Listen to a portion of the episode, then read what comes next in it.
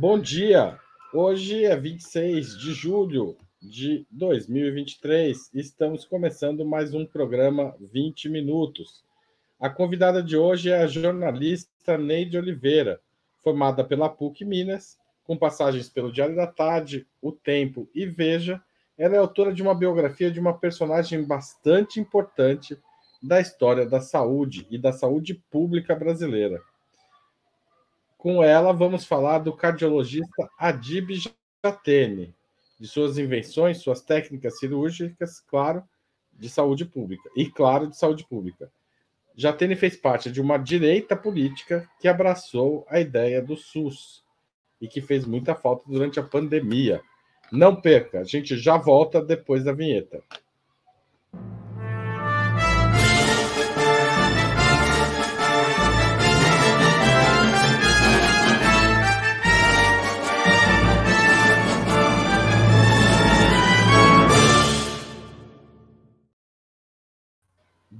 Obrigado, Neide, de aceitar o nosso convite. É um prazer receber você aqui.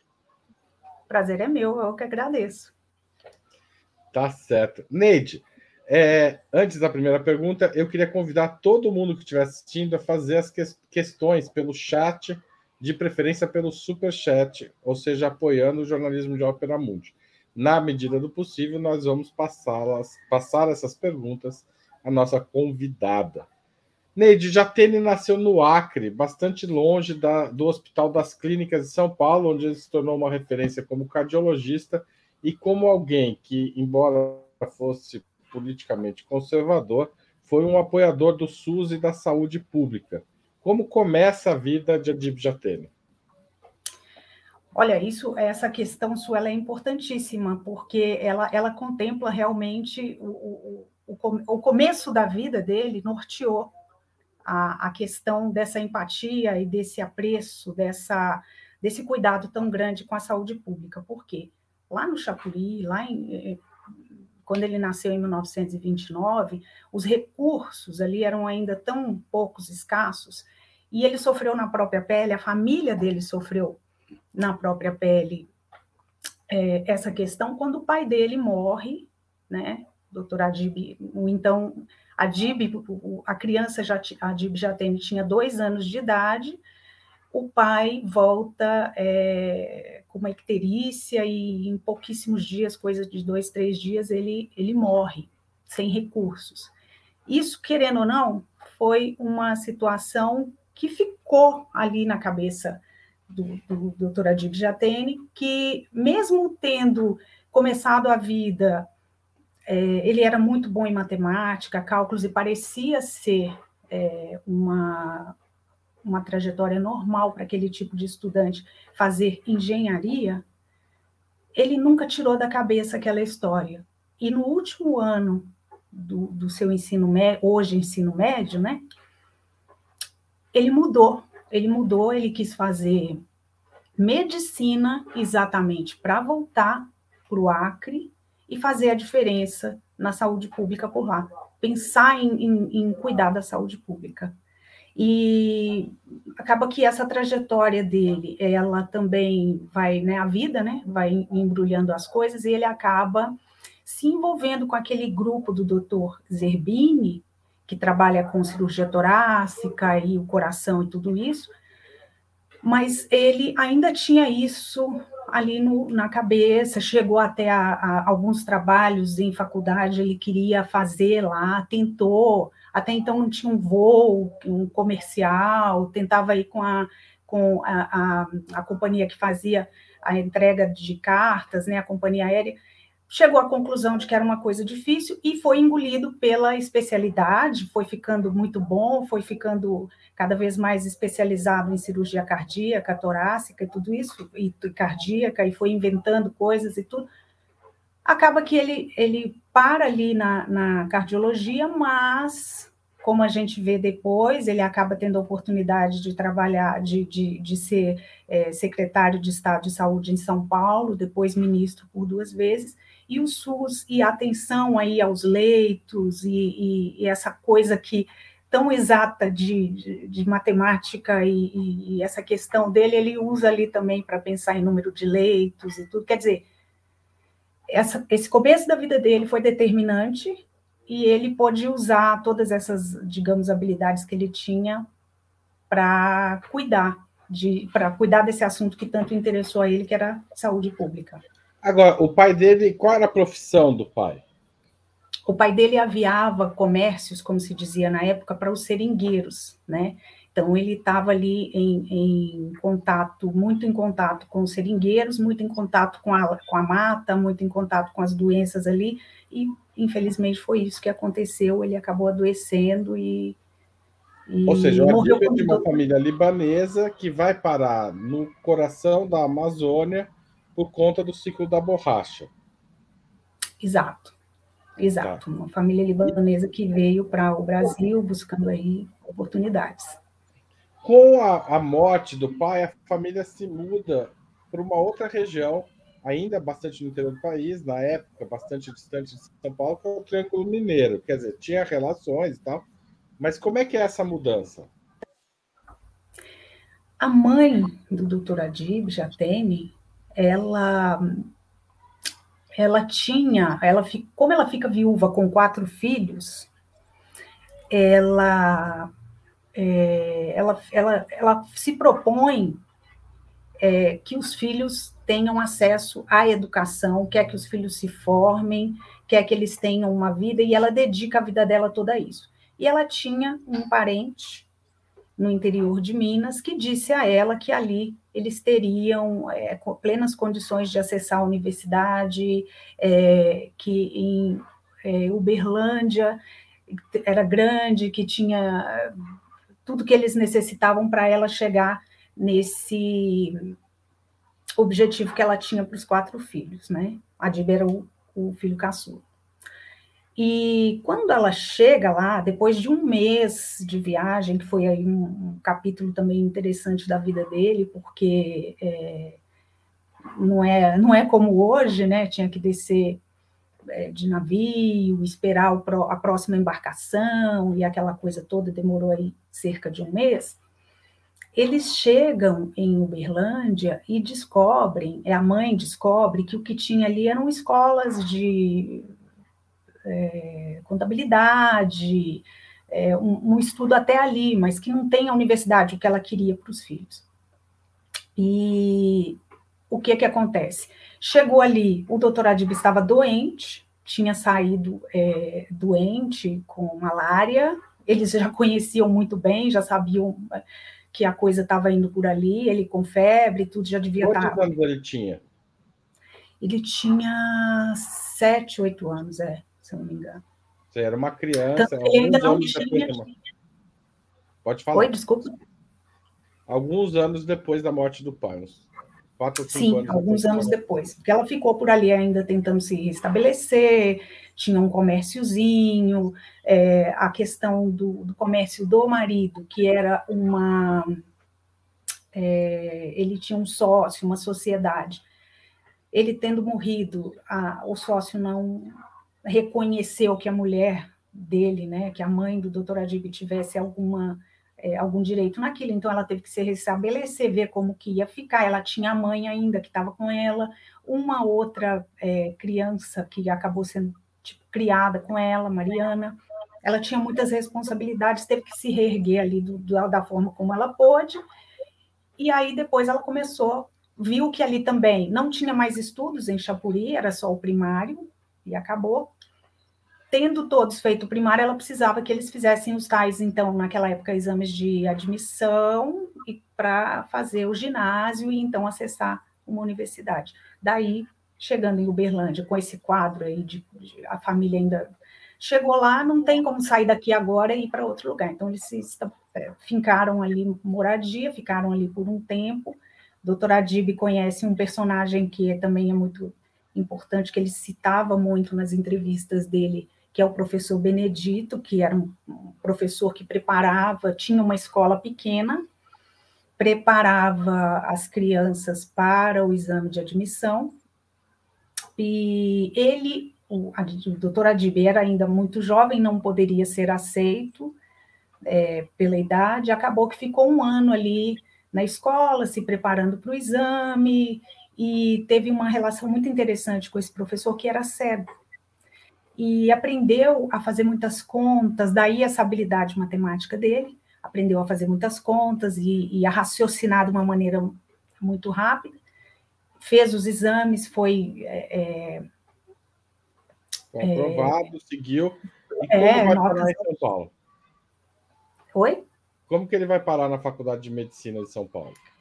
Na faculdade de medicina ele vai porque depois eles precisam estudar, a mãe já percebe que ali, em, em Uberlândia, não vai ter como seguir carreira, não vai ter como fazer a, a, a universidade, e os filhos vão para São Paulo estudar no, no o doutor Adib foi para o Colégio Bandeirantes, e ali eles vão se preparar para os exames para entrar na universidade. E é aí que o doutor Adib começa a fazer a seus estudos pensando em, em engenharia, e no último ano ali ele acaba passando para trocando a sua seu objetivo para medicina. Também é, é, é, aprovado sem grandes problemas, né? Tem uma, um probleminha ou outro ali com é, a prova de de química, que ele conta isso também nas entrevistas, mas que não, não, não gerou nenhum prejuízo a ele e ele logo entra na faculdade de medicina. E na faculdade de medicina aí tem uma vida mais ou menos normal até escolher a cardiologia, que, não, que na época, na verdade, a, a, a especialidade era a cirurgia torácica que você mencionou no começo, comandada em São Paulo pelo Dr. Zerbini, é isso? isso? Que vai fazer o primeiro transplante cardíaco aqui em São Paulo. E o, o Jatene se torna uma espécie de instrumentador do, permanente do, do, do Zerbini, né? Exatamente, é porque quando ele, ele parece assim que a, a, pela trajetória você vê que ele não escolhe a cardiologia, ele é escolhido por ela uhum. porque ele vai procurar um grupo ali de trabalho na universidade para poder se especializar, trabalhar e fazer suas, suas pesquisas, e acaba que o grupo do Dr. Zerbini é o grupo menos é, concorrido no seguinte sentido. Era um trabalho muito difícil, porque as operações eram muito longas, era um trabalho que demandava mais tempo, demandava um, um interesse, uma dedicação que o doutor Adib topou de pronto, mas outros alunos às vezes não topavam. Ele conta isso em algumas entrevistas. E quando ele, ele começa, o doutor Zerbini gosta muito do, do doutor Adib, e, e, o tempo inteiro chama e ajuda é, é, na universidade, também é, nas coisas, nas operações particulares que ele faz. Quando o doutor Adib percebe, ele já é uma das pessoas que está mais é, informada, mais especializada ali na, na, na, questão da cirurgia cardíaca, cardiologia, do que muitos outros, porque ele está diretamente. Tem uma coisa interessante no seu livro, Neide, que, embora seja uma biografia, você detalha muito bem as coisas técnicas, acho até que eu vou gastar um tempo. Quem estiver assistindo, fica que nós vamos falar de saúde pública daqui a pouco. Mas a parte técnica do, do Adib é, é muito interessante, porque como ele é instrumentador, você conta isso super bem no seu livro, como ele é o instrumentador do Zerbini, que está fazendo as primeiras cirurgias cardíacas, ele passa a acompanhar todas as cirurgias do Zerbini, talvez mais até do que outros assistentes do Zerbini, né? E, e nesse sentido ele aprende muito da técnica cirúrgica, porque ele tem que dar o bisturi certo, a tesoura certa, a agulha certa, a linha certa, o, o, o a, a, seringa certa, o, enfim, ele tem que estar preparado para qualquer pedido fora de hora ali dos cirurgiões. Ele tem os equipamentos e tem que fornecer muito rapidamente, porque as cirurgias podiam ser de máximo três minutos com o peito aberto das pessoas, né? Você comenta isso, né? Não é como hoje que você dá, enfim, tem várias coisas que hoje são rotineiras nos hospitais que estavam longe de ser estabelecidas. Então, quando se fazia a incisão, você tinha três, quatro minutos para é, fazer a intervenção no coração batendo. O coração não estava parado, porque hoje em dia você para o coração para fazer as cirurgias mais complexas.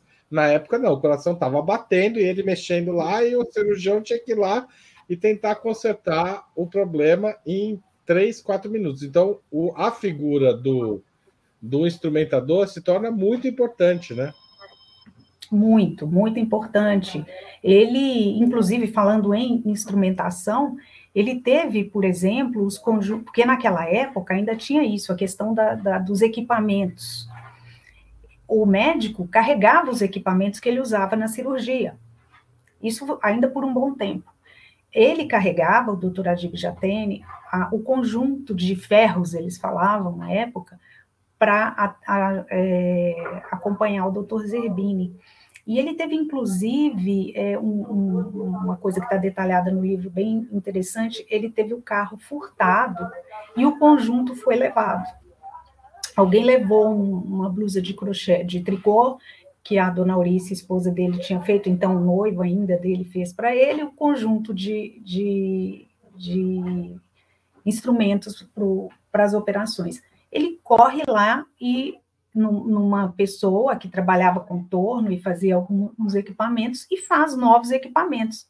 E ele nem conta para o doutor Zerbini, ele chega no dia da operação, segunda-feira, e fala: olha aqui, ó, foi roubado, mas eu já re resolvi aqui, já fiz esses aqui. Então, você vê que ele realmente, essa questão de instrumentar para ele, de estar junto dele nas operações, é, é, ele, ele ficou muito. É, acho que ali ele rompeu uma barreira de é, esse episódio é muito importante na vida dele, né? Porque no momento é, as peças que eram usadas pelo Zerbini eram importadas, né? Sim. E, é, e o carro é furtado.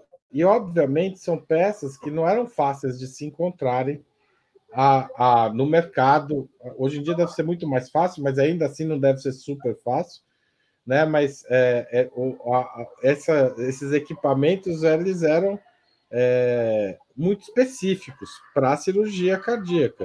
E o Jatene tem que é, resolver isso em 48 horas. Então, ele localiza alguém que é capaz de fazer esses ferros, né, esses equipamentos, e, e, e acompanha a feitura desses equipamentos para ver se eles estão sendo feitos corretamente. E tudo isso Sim. praticamente de memória, né? Porque ele não tem é, o, digamos, ele não tem o, o manual de como fazer esses equipamentos. E a cirurgia não. dá tudo certo. Na cirurgia, no dia seguinte, o Zebini estranha um pouco e perguntando se você conseguiu isso. Certo? Daí é. conta mais você, que é a biógrafa, Neide.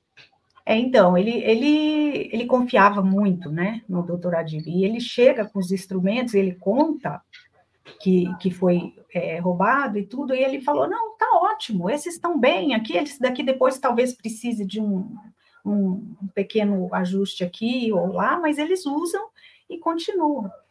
E esse continuam trabalhando normalmente.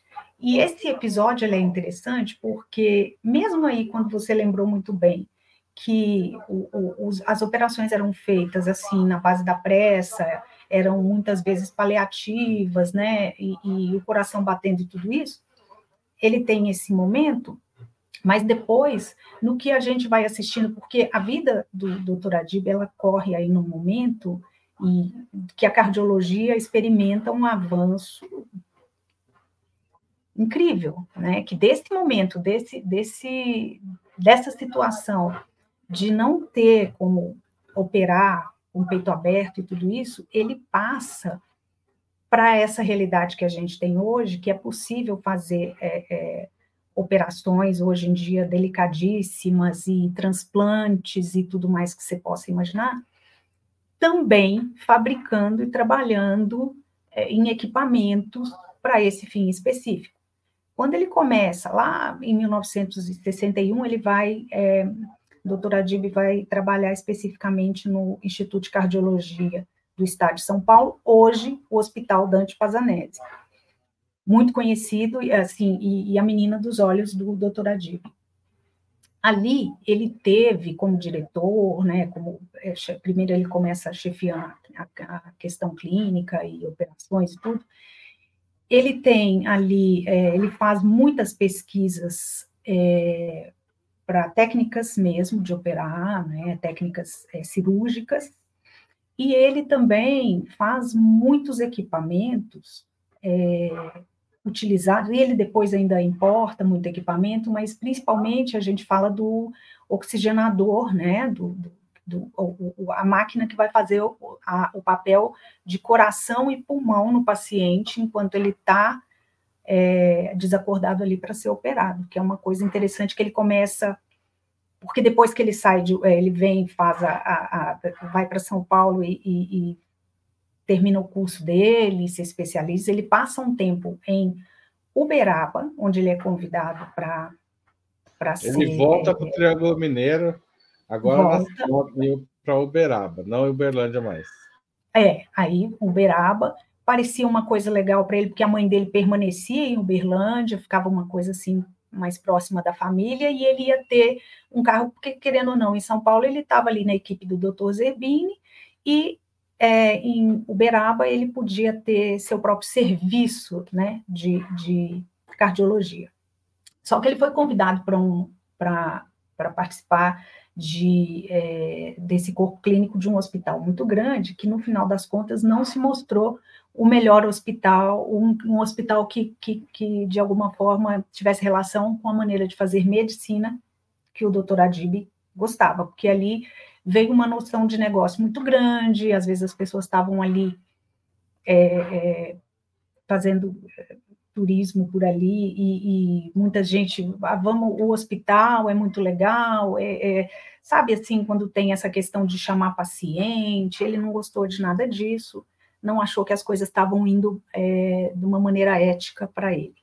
Então, ele abriu um consultório próprio, ficou ali um tempo e começou ali a fazer o primeiro coração pulmão artificial, num torno mecânico de uma pessoa que tinha uma oficina mecânica por ali. Depois. É, é outro, ele... Deixa eu te interromper, Neide, porque eu acho muito legal essa parte técnica, né? É, porque o Adib é, o, há uma tentativa no mundo de se criar esse coração artificial e esse pulmão, né? Uma coisa que está sendo discutida por todo mundo que faz cirurgia torácica, que era a especialidade já do Jatene a essa altura. Mas é, a, havia muitos impedimentos, e, e, e, e numa visita a uma oficina mecânica para discutir o motor de um Fusca lá, se não me engano, você pode me corrigir o Jatene, conversando com o mecânico, ele percebe que é, a partir do que tinha disponível ali, na oficina mecânica, era possível pensar nesse coração artificial. Então, o primeiro coração artificial é, desenvolvido pelo Jatene vai derivar de um Fusca, né, do motor de um Fusca, como a Neide conta no livro. Conta mais um pouquinho, Neide. Desculpa te interromper. Então, ele, está ali trabalhando com uma, uma pessoa, tratando de uma pessoa, que acho que era sogra aí do dono dessa oficina, e essa, é, é, é, esse dono da oficina comenta com ele que leu na revista Seleções que já estavam trabalhando com esse coração pulmão artificial. Esse não foi uma invenção do Dr. Adib, mas ele conseguiu é, eles começaram a trabalhar ali na, no torno, porque o doutor Adib também não tinha isso, queimava gravata no, na, queimava gravata na, na, é, na, oficina, ele não tinha essa preguiça, ele não tinha dó das mãos que iam operar depois, é, sabe? Era meio mão na massa mesmo. Ele começa a trabalhar nisso, ele gosta, ele se encanta, ele tem muitos interesses, né? Ele tem interesse na cirurgia cardíaca? Tem, mas ele tem interesse também na, é, na nos equipamentos, ele tem interesse no. É, é, porque muitas coisas vão acontecendo ao mesmo tempo. A gente tem que lembrar que nessa época não existia UTI para, por exemplo, criança. O médico que tratava criança tratava o adulto, o enfermeiro que tratava criança tratava adulto, o leito que tinha um adulto era o leito da criança. Então, as coisas foram se especializando na medida em que as demandas vinham e as novidades. Ele começa a trabalhar ali, mas esse oxigenador que ele começa em, em Uberaba, ele não usou em humanos, eles foram usados para operar pequenos animais né? E ele, ele foi professor também lá na faculdade, usou isso com seus alunos, e eles demonstravam é, em operações, em sala de aula, uma pesquisa bem forte, né? Mas acaba que, quando ele está mais ou menos nesse ponto que ele já está usando em, em animais, o doutor Zerbini vai até Uberaba, convite do doutor Adib, para operar alguns pacientes, alguma coisa que ainda tem isso, né? O paciente que quer ir a São Paulo operar e tudo isso.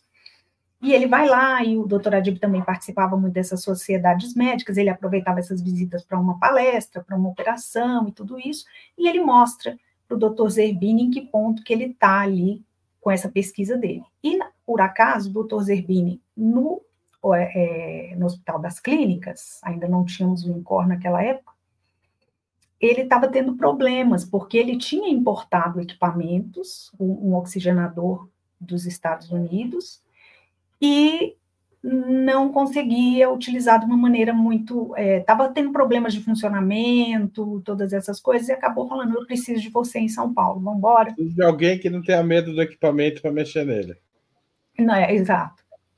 Preciso de dar umas. É, é, é enfim, de, de, de, fazer todos os ajustes para que funcione, porque naquele ponto em São Paulo tinha outra equipe que estava fazendo isso, é, mas que não se consolidou ao longo do tempo, mas que na história da, da cardiologia do Dr. Filipose, acho, se eu não me engano, estava trabalhando com isso, mas ele tinha outro, é, tinha equipamentos importados e estava conseguindo alguma coisa. Mas o doutor Zerbini estava com dificuldades. Acaba que o doutor Adib, depois de muito pensar, porque ele tinha já se estabelecido, né, de alguma maneira lá, mas ele volta para São Paulo, ele volta para o Hospital das Clínicas, ele fica um tempo ali ajustando, trabalhando com o doutor Zerbini, depois ele vai para o Instituto de Cardiologia, e ali ele tem a oficina dele, que ele, onde ele continua, inclusive fazendo é, equipamentos como... É, válvulas cardíacas, que era uma coisa que na época era caríssimo, importado, ele busca, ele, ele vai olhar como que essa válvula funciona, o que, que precisa, e ele vai atrás de, de da universidade, ele vai à USP, na engenharia, para ver quem eh, pode ajudá-lo, ele, ele é a mulher ajudando a costurar, é a, a enfermeira ajuda, você entende? Ele, ele coloca todo mundo, ele, ele busca uma maneira de fazer as coisas funcionarem. E no, no Dante Pazanese, né, no Instituto de Cardiologia, ele consegue também é, colocar uma pequena, digamos, fábrica, onde ele coloca, ele, ele consegue criar, desenhar e fazer afastadores, né, equipamento que até então era era difícil. E ao mesmo tempo que ele vai é, criando é, ai, doutora Adib, ao mesmo tempo que ele vai criando, é, é, vai, vai, vai, vai ganhando mais e mais experiência na, nas operações, né, experiências cirúrgicas, a experiência cirúrgica e, e, fazendo muita pesquisa também assim em peças. Ele faz um museu anatômico onde ele guarda peças, seriam corações defeituosos, né? Que ele vai operando, ele busca, ele estuda essa anatomia e tudo, e acaba combinando depois com outro feito interessantíssimo dele, até hoje muito lembrado, que é a operação de transposição de grandes artérias, né? Que ao mesmo tempo que ele está criando. Isso que eu ia te falar, para a gente encerrar um pouco a parte técnica, é, o que é essa transposição de grandes artérias e quando que isso aconteceu e, e, enfim, como é que foi o desenvolvimento disso? Você conseguir resumir um pouco? Porque hoje é, é a grande, digamos, tem essa toda essa parte histórica de desenvolvimento de equipamentos, de que é, é muito interessante, muito bonita, mas do ponto de vista da medicina hoje, a grande contribuição do Jatene é, é a transposição de grandes artérias. O que é Sim. é isso para quem tenta desenhar assim com palavras o coração? para as pessoas entenderem o que é isso.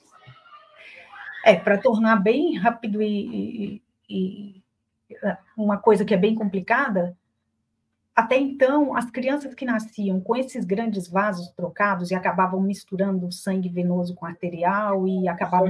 O sangue, os, os vasos trocados significa o quê?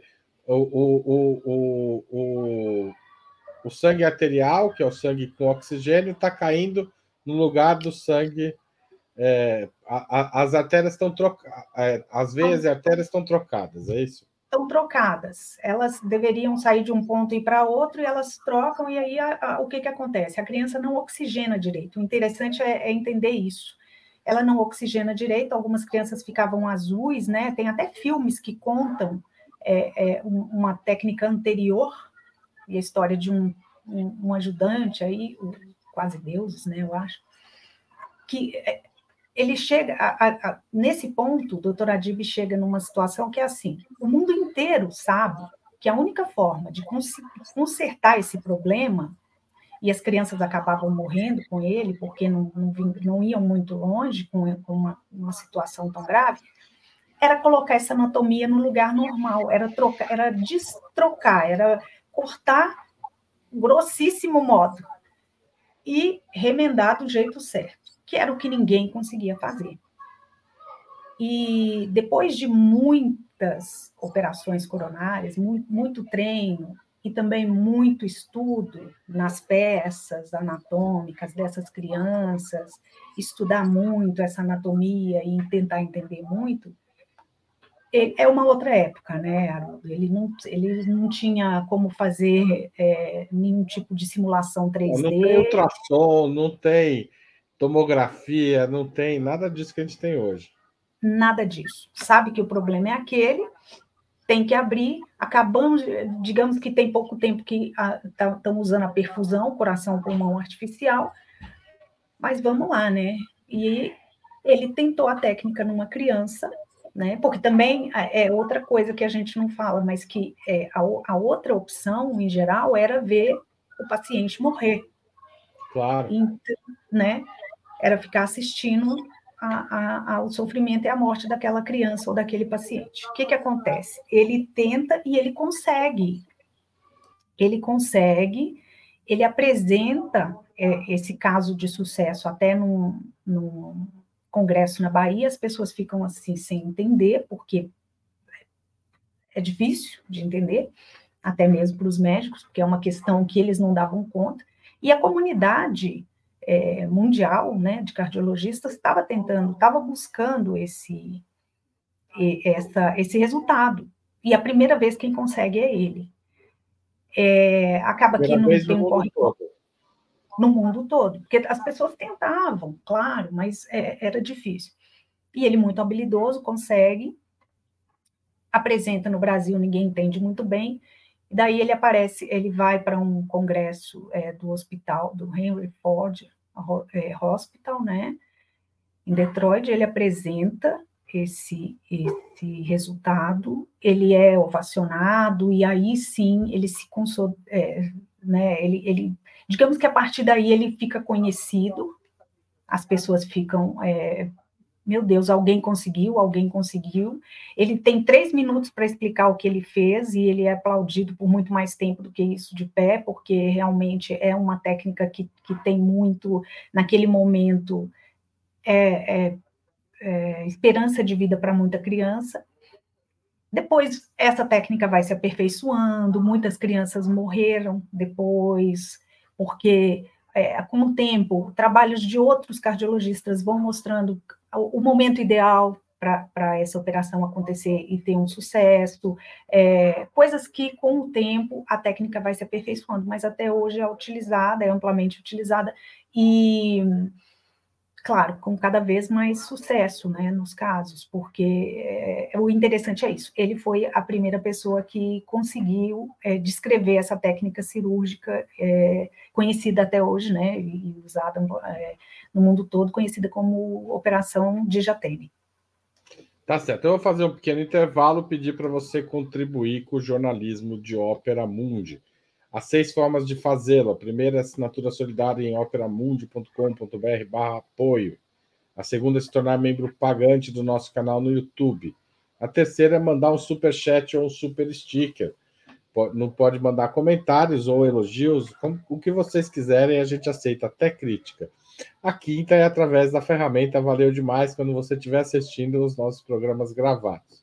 E a sexta é através do Pix. Nossa chave é apoia.operamundi.com.br. Você pode fazer isso agora ou em qualquer momento, quando tiver com seu aplicativo bancário ligado. A chave é fácil, apoia.operamundi.com.br. O jornalismo de Opera Mundi é comprometido com a verdade acima de tudo e depende do apoio dos seus leitores e espectadores para se manter e se desenvolver. Escolha uma dessas formas de contribuição e se engaje na batalha democrática de fortalecimento da imprensa independente.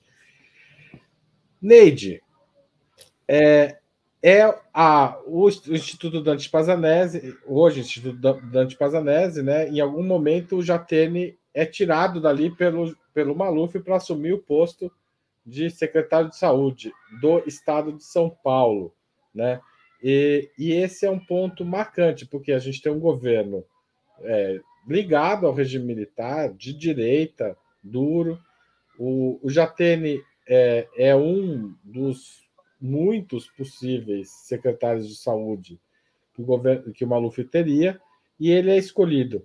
É, o que, que leva a, o Maluf a escolher o Jatene do ponto de vista técnico e pessoal? O fato dele ser de uma família libanesa pode ter ajudado? Como é que é essa relação entre o Jatene e Paulo Maluf, esse é, o governador de direita, o último governador é, do regime militar em São Paulo. Depois é eleito Franco Montoro pelo MDB, pelo PMDB em 1982.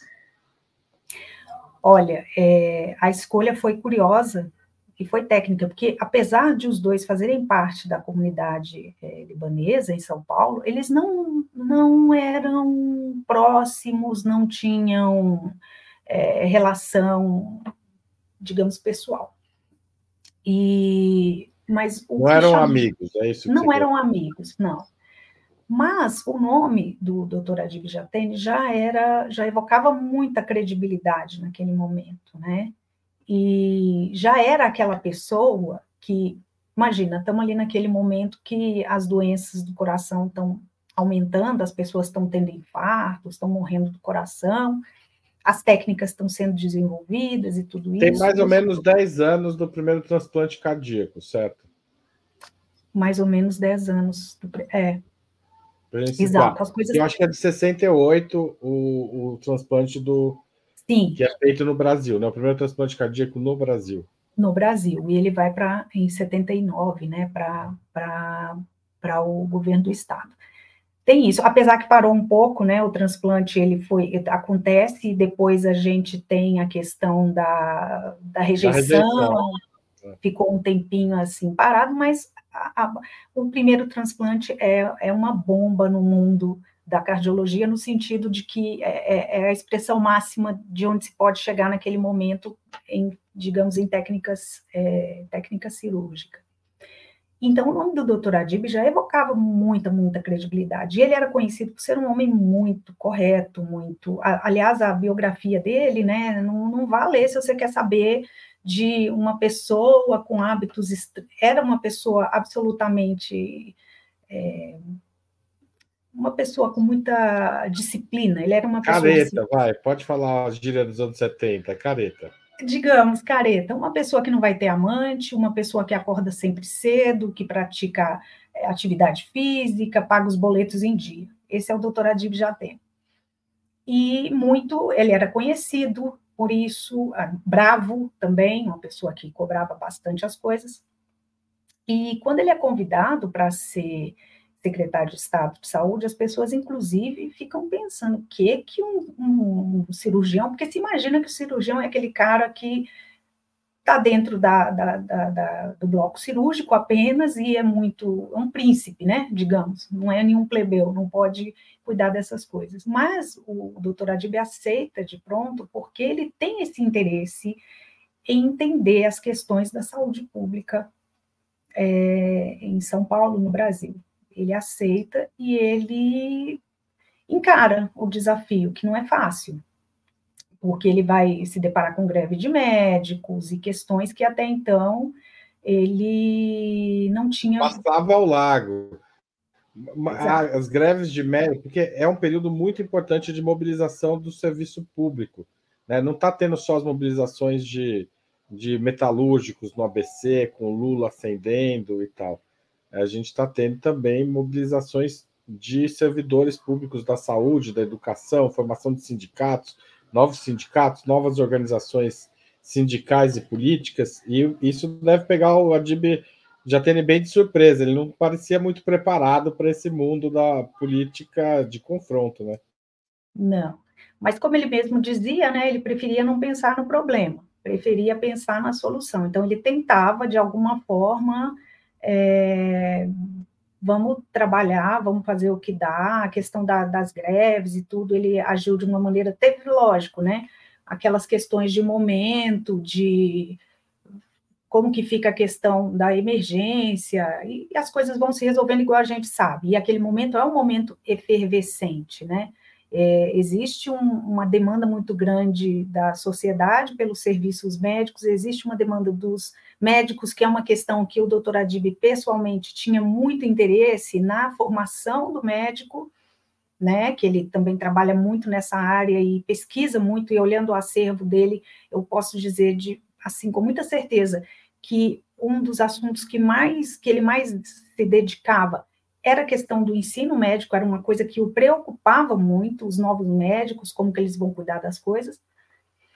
E ainda a demanda dos trabalhadores da medicina, que a, a medicina é, um, é uma coisa meio diferente, né? Você imagina que quem quem forma em medicina não fica desempregado, o médico tem seus honorários ali muito bem pensados, e de repente está ele ali tratando de, questão, de questões de greves de médico, por exemplo. O que ele diz na época é assim: bom, estão tratando o médico como um trabalhador comum, então ele vai ter as demandas de um trabalhador comum, né? Ele quer dizer que a questão do, do, do trabalho no hospital é, é, é, não é fácil a, a essas novidades, porque está tudo naquele momento numa movimentação muito grande.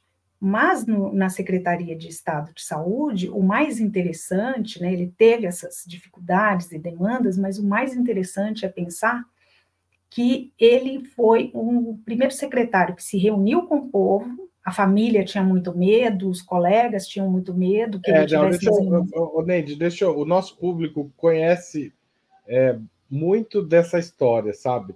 E eu acho que é legal a gente situar bem, porque o Jatene pega um, também, além da questão sindical, que envolve os trabalhadores da saúde, ele pega um momento de formação de grandes movimentos de saúde pública das pessoas, né? Ou seja, os, as pessoas que precisavam da saúde pública começam a se mobilizar e formar grupos é, de pressão nos bairros para ter postos de saúde, vacinação, é, acompanhamento médico, ou seja, é um mundo que ainda não existe médico da família, não existe SUS, é, é, não existe nada disso. Então, ele pega a pressão por isso. E o que eu acho interessante nesse caso é que, é, é que o, o Jatene acaba é, abrindo espaços para negociação muito mais amplos do que se esperava de um governo Maluf e muito mais amplos do que o governo Maluf fez com a, os trabalhadores do ABC,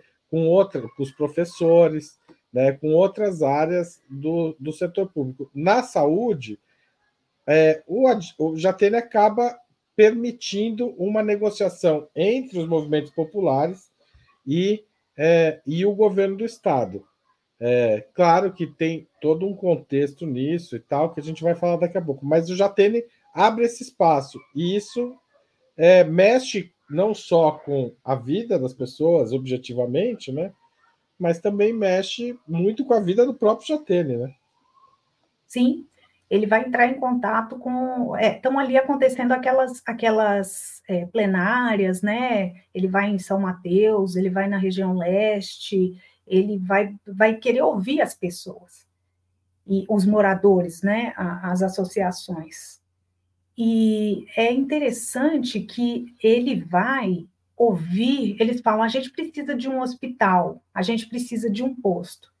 E queriam que ele assinasse ali naquela. Fazem uma. pegam um caminhão e, e fazem ali tipo um palanque para ele subir. Queriam que ele assinasse ali um termo que ele vai fazer.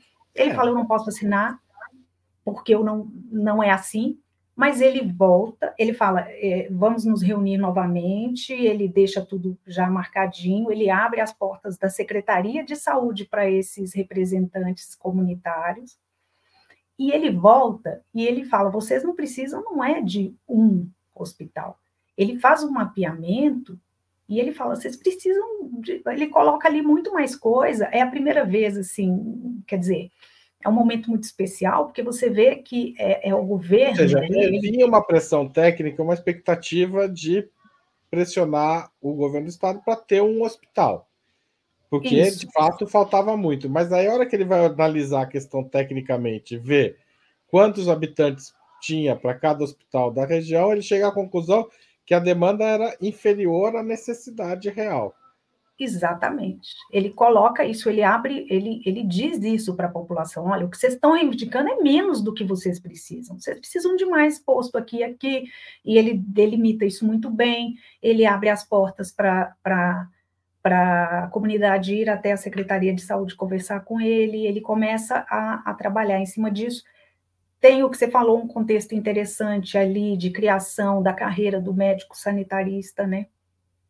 Que é uma coisa muito interessante que veio de, é, é, de outros secretários, mas ele dá continuidade de uma maneira muito interessante, ouvindo a população, que é uma coisa que, inclusive, diziam a ele: não, não vá na reunião, eles podem ficar violentos e tudo. E ele depois até comenta com a dona Aurice, esposa dele, voltando da reunião, que também ela ficava preocupada: como que vai ser isso, né? Porque as pessoas, claro, têm as demandas, estão nervosas, e ele diz: Auri, eles querem um lugar para vacinar os filhos ele entende perfeitamente que existe ali uma demanda que ela é legítima.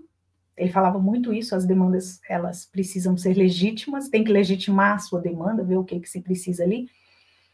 E, e começa a uma, uma, uma, um embrião ali de uma situação que depois, é, no Ministério da Saúde, ele vai querer também, ele vai, ele vai querer fazer essa distribuição de leitos de uma maneira mais racional, de uma maneira mais igual. Ele via isso aqui em, ah, em São Paulo, essa questão de estarem ali os leitos muito próximos ao centro e as pessoas que estão mais afastadas, de repente, precisarem de mil e um recursos para acessar a saúde, né? os serviços de, de saúde.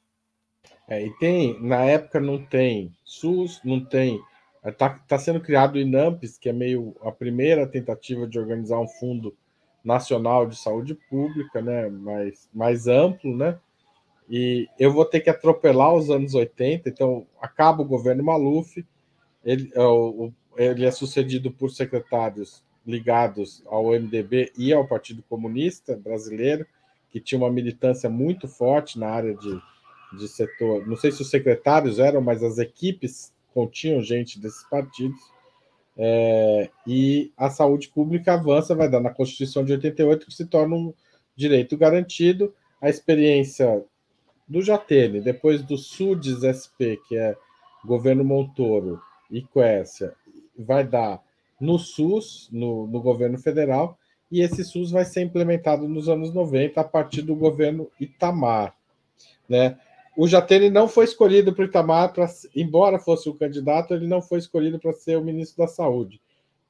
É, e havia um certo consenso, inclusive o Lula, na oposição ao Itamar, defendia que o Jatene, o ex-secretário do Maluf, fosse o ministro da Saúde do Itamar Franco. Conta um pouco desse momento para gente.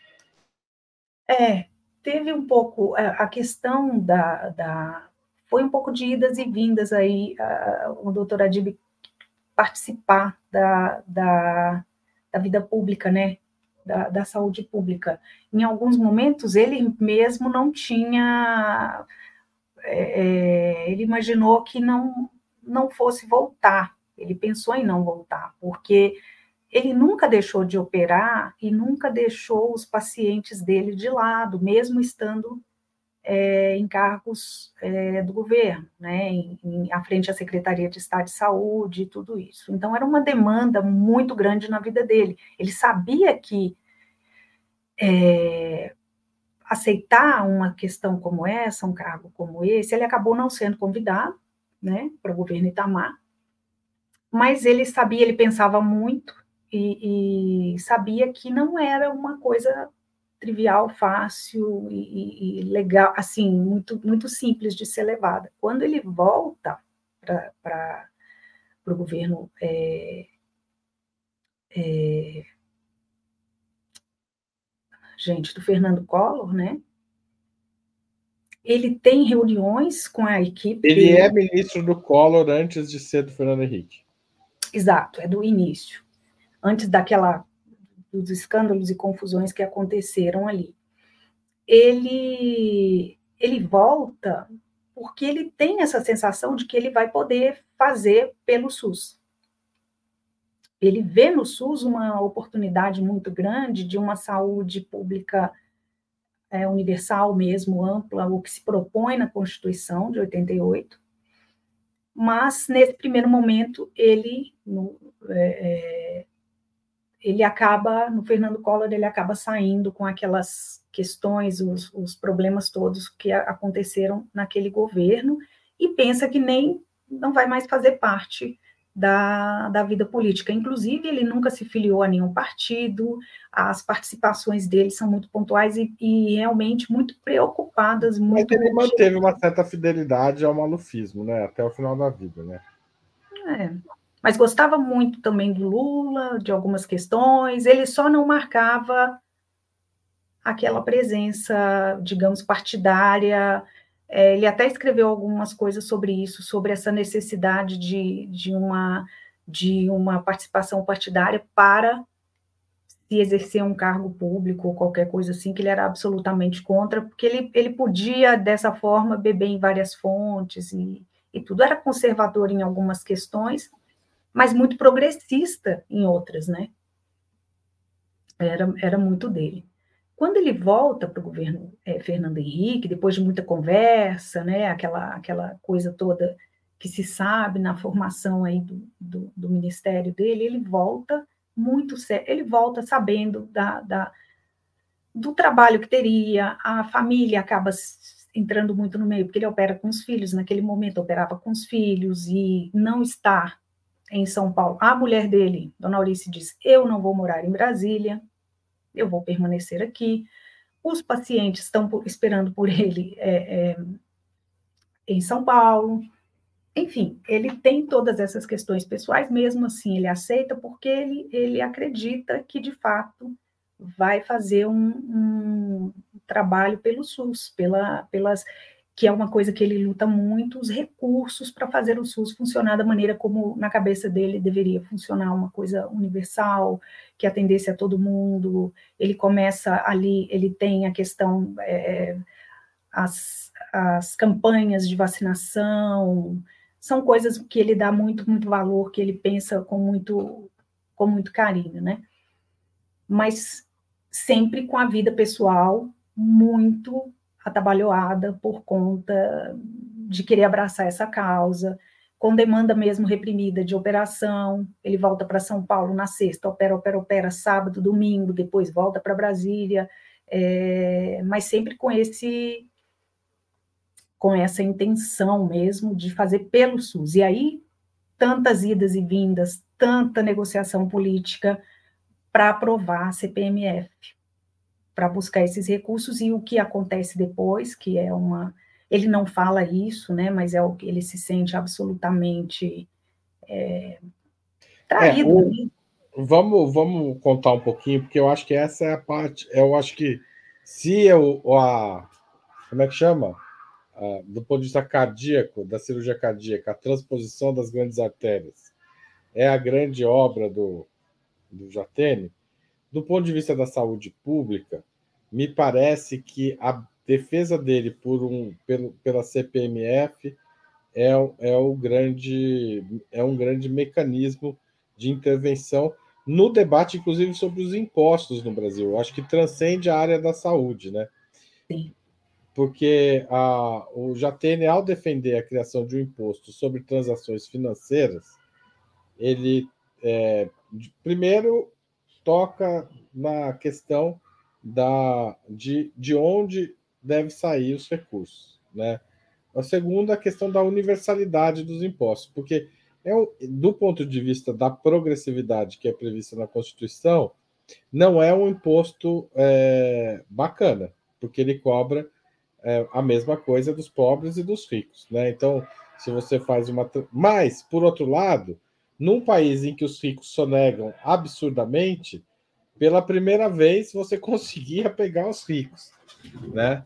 E, e, e, mais do que isso, gerar informações para investigações de possíveis fraudes, é, sonegações em outras áreas, etc.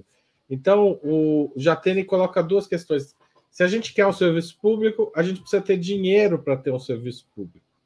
E isso é algo que, mesmo hoje, é difícil de falar, porque as pessoas sempre reclamam do aumento da carga tributária. Olha, se você quer impostos lá na ponta, se você quer serviço na ponta, você precisa de dinheiro.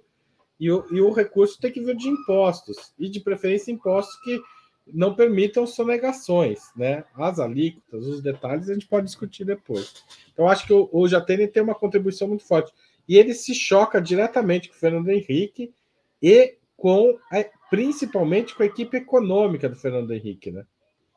Sim, Ou seja, é Pedro. Malan, Gustavo Franco, é, é, figuras que comandaram a economia do país naqueles, no tempo do Plano Real.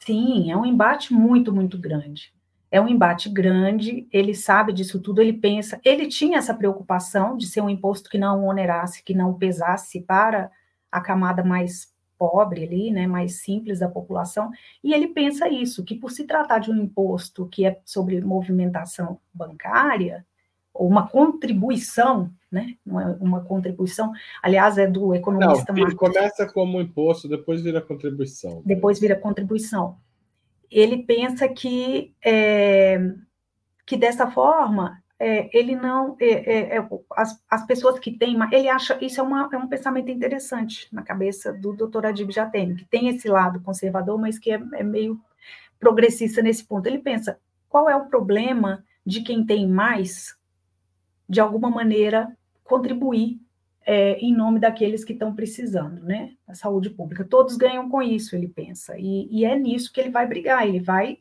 dezenas de vezes, vezes conversar com todas as pessoas, com deputados, com, com, senadores, com as pessoas que podem, que vão votar e que vão trazer a fazer, fazer a contribuição ser aprovada. E um dos momentos assim, você pode olhar toda a pesquisa em jornais, revistas de época, é, é um dos sorrisos mais é, espontâneos que você vê no rosto do doutor Adib, é no jornal do dia seguinte à aprovação da CPMF, que ele finalmente, e ele não, pessoalmente, ele não é uma coisa que ele precise, né? Ele não, não tem esse é, é, porque teve na época também essa coisa da equipe econômica falar dos ministros que andavam com pires na mão, pedindo e tudo isso. É um pedido que ele não faz para ele, é um pedido que ele faz pela população, né? Que ele, ele sabia muito bem como era isso. Ele tem uma origem, é, por mais que ele tivesse numa situação financeira boa, é, já, né? Já estava consolidado como como médico, como cirurgião. A vida dele é uma vida de, de muita superação nesse ponto, e é uma coisa que ele mesmo dizia, é, que o problema do pobre é que o amigo do pobre é pobre, não tem quem o ajude. Então, ele tinha essa consciência de que ele podia ajudar essas pessoas que estavam em dificuldades. E a questão da saúde naquela época era terrível, né? As, os noticiários, pessoas morrendo na fila na fila do INAMPS e todas essas coisas. O indigente, a figura do indigente, que hoje em dia a gente né, já não, não tem mais, é, felizmente. Mas. É, Mais ou menos, né? A gente voltou a ter, né, nos últimos anos. Voltou a ter, é verdade. Voltou a ter. Não, o indigente. Hoje em dia a gente acabado fala. E ela voltou, e voltou pesado nos governos Temer e Bolsonaro. Né? É, acho... Bolsonaro não precisa nem falar, né? Voltou muita coisa que não precisava ter voltado. Enfim, mas é, ele, ele, aquela época ainda era uma situação bem gritante, digamos assim. Então ele estava com essa consciência, ele tinha essa consciência, ele buscava essa, esses recursos e teve do presidente Fernando Henrique essa garantia de que, aprovada a CPMF, esses recursos ficariam integralmente, seriam integralmente utilizados nos serviços de saúde, o que não aconteceu. automaticamente sendo aprovado, ele já começa a ouvir da equipe econômica que não vai ser bem assim, que esses recursos não serão utilizados para a saúde. E ele, todo o trabalho que ele fez, todo o trabalho de convencimento, de conversa, né, para as votações e tudo, foi realmente pensando na saúde pública. E essa, para ele, foi a cartada final, né? Ele, nesse momento, ele, ele, ele sai, sai muito triste e um pouco desiludido, digamos assim, com, com a questão política, apesar de depois continuar escrevendo suas. Ele escrevia muitas, é, muitos artigos de opinião, muitas coisas, e sempre teve essa preocupação, vamos dizer assim, com, com as pessoas que estavam numa camada aí da sociedade que não podiam acessar as últimas técnicas que eles nas quais ele trabalhava, os equipamentos, as questões de, de é, era o grande sonho dele ver isso. Tanto que ele colocou é, no INCOR, quando o INCOR já existe, o Hospital das Clínicas, ele trabalha essa coisa da dupla porta, né, de, de ter o, o, o, paciente que paga particular e o paciente que vem pelo SUS, que é uma, uma forma de, aprender, de aprendizado para o médico, é uma forma de, de melhoria do serviço e, e tudo isso, sempre tentando é, democratizar mesmo toda, toda a técnica, toda, todo o conhecimento que era gerado ali no, no, nas pesquisas dele. E a CPMF é algo que paira, né? Vira e mexe, ela precisa voltar. Se tentou voltar no governo Dilma, não foi possível, né? E, e, e faz falta, né? E a gente está no momento agora de discussão da reforma tributária, né? Então, é, é, é é provável que essa PMF não entre, entre na discussão, mas eu penso que as questões ligadas à aprovação da CPMF é, podem fazer parte das discussões agora, né? Então, nesse sentido, a trajetória do cirurgião também é importante para discutir o momento presente, né? Sim, vira e mexe é um, um assunto que retorna, né? A CPMF e, e, questões assim para a saúde pública, né? É, que é, é eu acho a gente está dando o, o, título a direita que gostava do SUS, né? É, o, Sim. O, eu acho que o, o a Dib Jatene nunca eu colocaria ele num quadro essencialmente progressista. Eu acho que tem contradições, Sim. inclusive na defesa da saúde pública dele. Né? Eu pessoalmente entendo que é, há, há, muitas brechas para o setor privado colonizar e até é, fazer muito dinheiro com a saúde pública, mais do que o desejável no, nos sistemas em que ele participou, de alguma forma ou de outra, mas, por outro lado, tinha um compromisso com a saúde pública, tinha uma visão diferente da, da que eu tenho, de que outras pessoas têm, mas tinha um compromisso com a saúde pública que a direita, de certa forma, perdeu. Você acha que é possível, dando um palpite agora, saindo um pouco da biografia, é possível reconquistar parte dos setores mais conservadores para a ideia da saúde pública como algo universal, socializado até, né? É, mas que seja importante para a gente poder ter um, um, um mínimo de direitos para as pessoas? Claro, é. Veja, no caso do doutor Adib mesmo, ele tinha essa preocupação com a saúde pública, mas, paralelamente, ele não deixava de fazer, digamos, lucro da instituição onde ele estava trabalhando, é, no caso do, do, Instituto Dante Pazanese, com a venda de alguns equipamentos. Ah, ah sim, claro. Pode falar, com, desculpa. Entende o que eu quero dizer? Ele não pensava, ele tinha, isso era interessante, ele não pensava que por se tratar de um, uma instituição é, pública que não se puder, inclusive teve problemas com isso, porque é difícil fazer, é, a, a, legislação até não permitia, tinha problemas com isso, e ele criou fundações e tudo isso para que retornar para a pesquisa alguns lucros, né? Porque não podia ter é, lucro Digamos, o, o, o, vou te interromper, porque é muito legal as coisas que você conta o Jatene percebe que a, a saúde tem subfinanciamento para o que se quer fazer.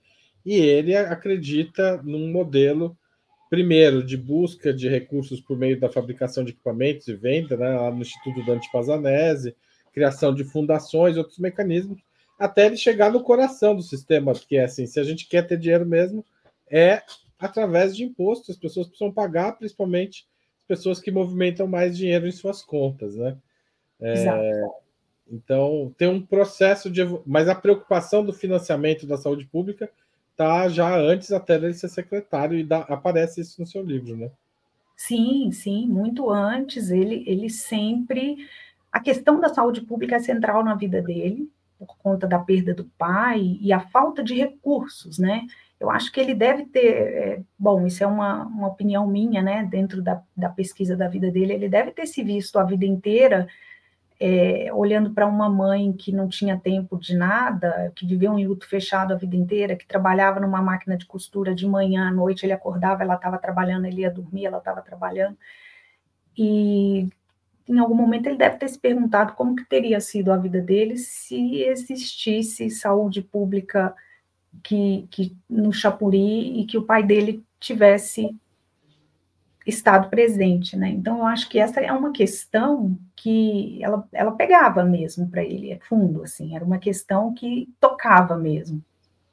É, o doutor Adib já tem. E a questão do, do, do do, da pessoa, do, das famílias mais carentes, da falta de, de informação, da falta de, de acesso, né? Muitas vezes ele mesmo trabalhando em uma técnica novíssima, ele deve ter se perguntado, poxa, isso aqui tem até uma coisa que, que ele fala, né? Que em alguns é, em algum momento ali na década de, de 60, só era tratado de infarto quem era indigente, porque tinha os hospitais Santa Casa, que atendia essa população, ou quem tinha muito dinheiro.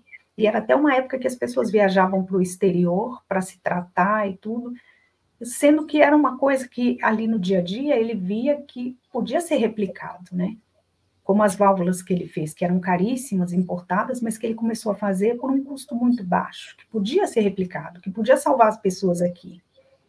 Lógico que aí tem, deve entrar também essa questão de ele perceber que o trabalho que ele faz é um trabalho que é, essa reprodutibilidade das técnicas também é muito importante, porque mostra a excelência do próprio trabalho, claro, e também pode atingir mais pessoas, né? Então, eu penso que é, é, é uma, é uma questão que permeia a vida dele toda, né?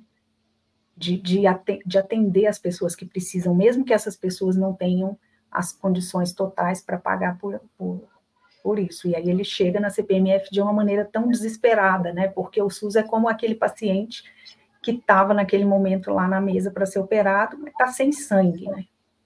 Então ele precisava é, buscar. De uma certa forma, a CPMF, mesmo que tenham saído recursos de lá, né, nem tudo tenha ido para a saúde, acabou garantindo a sobrevivência do SUS durante o governo Fernando Henrique, né?